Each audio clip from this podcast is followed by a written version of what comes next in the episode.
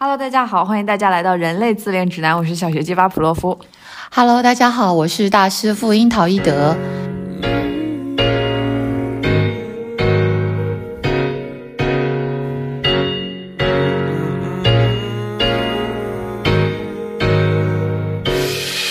We live and we lie and we fall. 哎，巴甫洛夫，有没有留意这以前蔡天凤的那个案件啊？你是说那个杀人分尸的案子吗？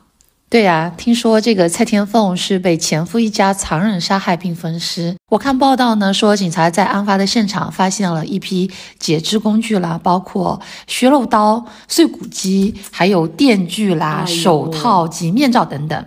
在冰箱里面还找到了受害人的部分的尸体。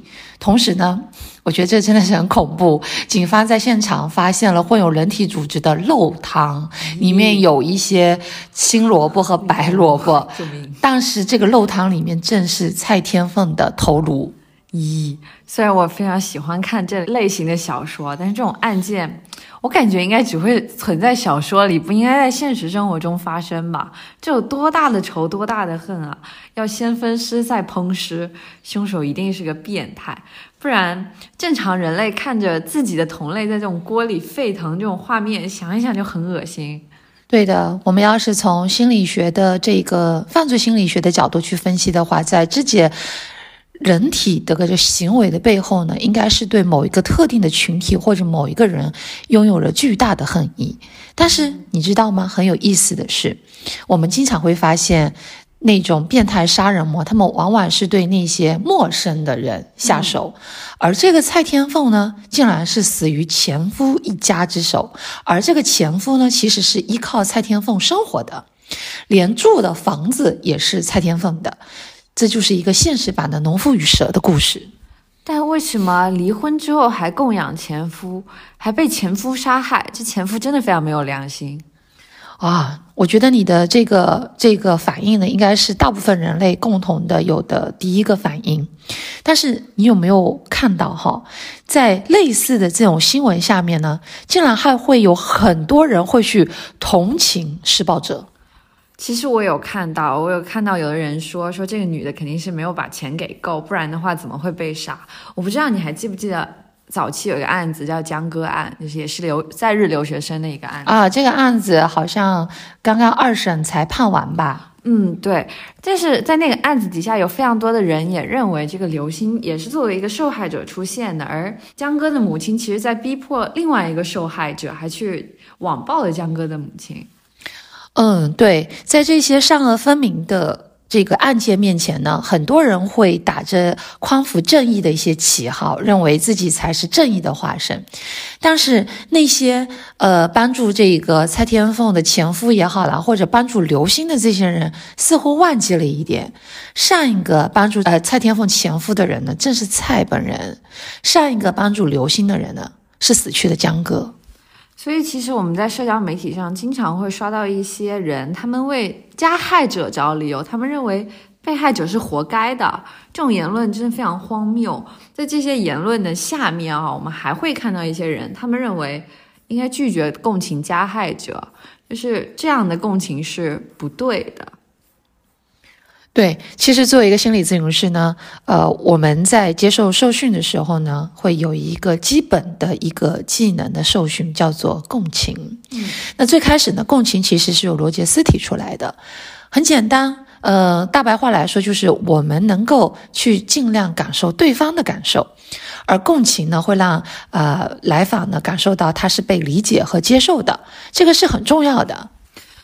如果我们从整个文化的这个群体去看的话，在中国文化里，我们非常强调共情。因为我记得我小时候，我的老师经常告诉我说，比如说我们发生争执之后，老师会告诉我们，你要站在对方的角度上去想一想这个事情，位思考对，换位思考一下。然后包括我，我我记得我妈非常爱说一句话，就是你能不能替我想一想？我相信很多人都在感受这种这这句话，而且这样的教育环境之下，会让我觉得我更容易去体会别人的感受。嗯，这个其实也算是共情吧。所以在我们的这样文化环境中呢，大部分人的思维呢，就是在遇到一些很悲惨事件的时候，哈，会激发起我们人类共有的一种同情心。其实这也不是中国文化特有的，应该是全人类特有的。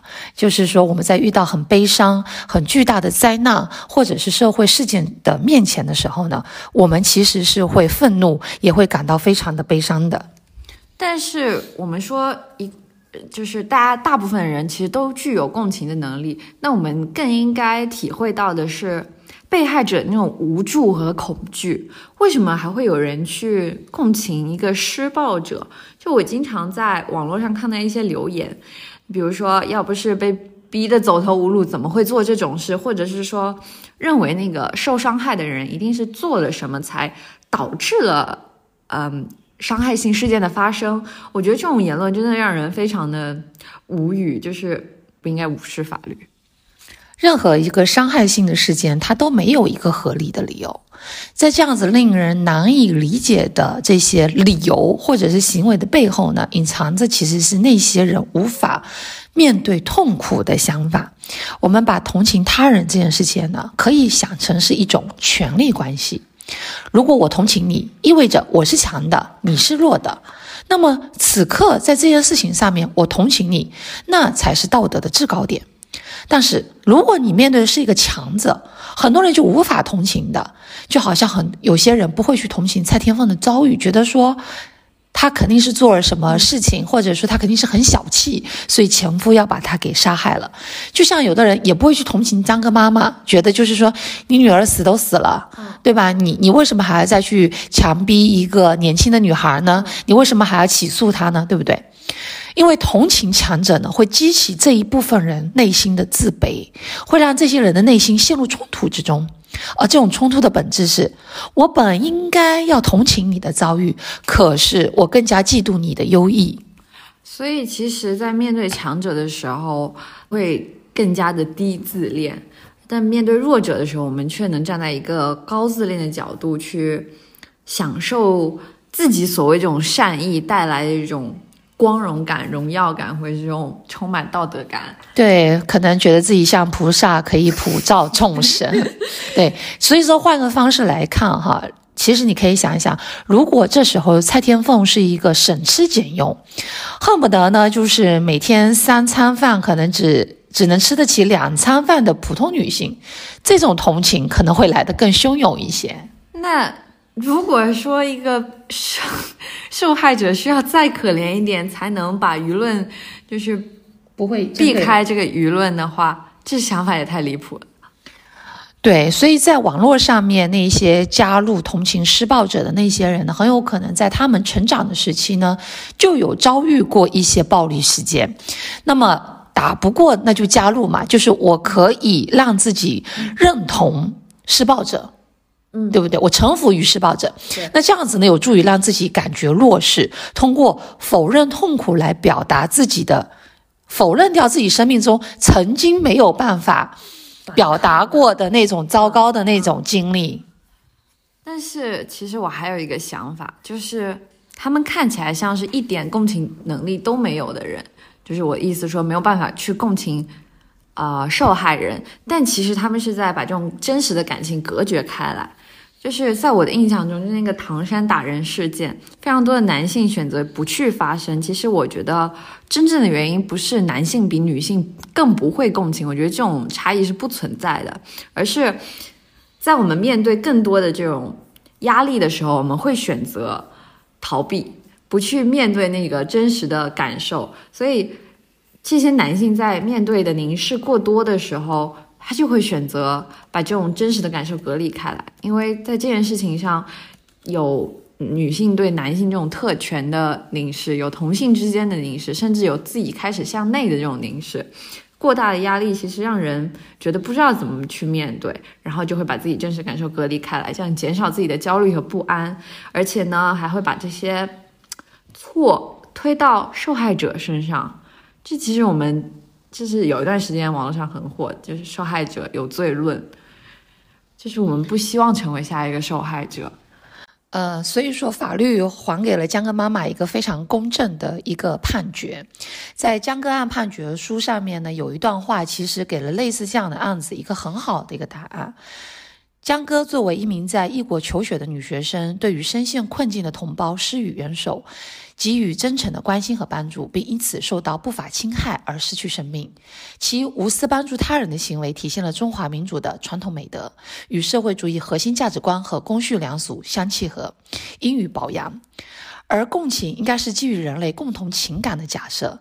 真正的帮助永远是互助的，我们不应该因为加害者很可怜而选择放纵那些暴力伤害事件的发生。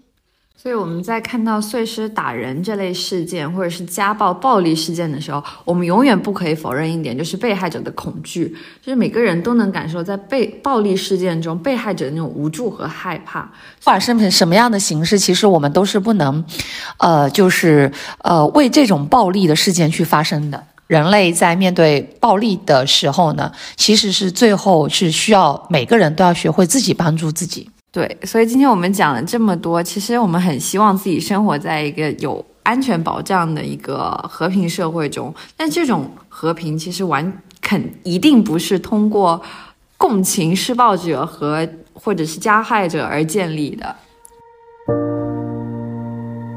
对的，希望我们永远都平安健康。对，那我们今天播客就到这里吧，我们下期再见，拜拜，拜拜。 온기 없는 어둠 속을 유영하듯 헤매여 손을 내밀어도 결국 돌아오는 공허함 반복된 상처에 굳게 또 마음을 잠그고 나 홀로 견디고 그 순간 마주친 넌 따스한 사이로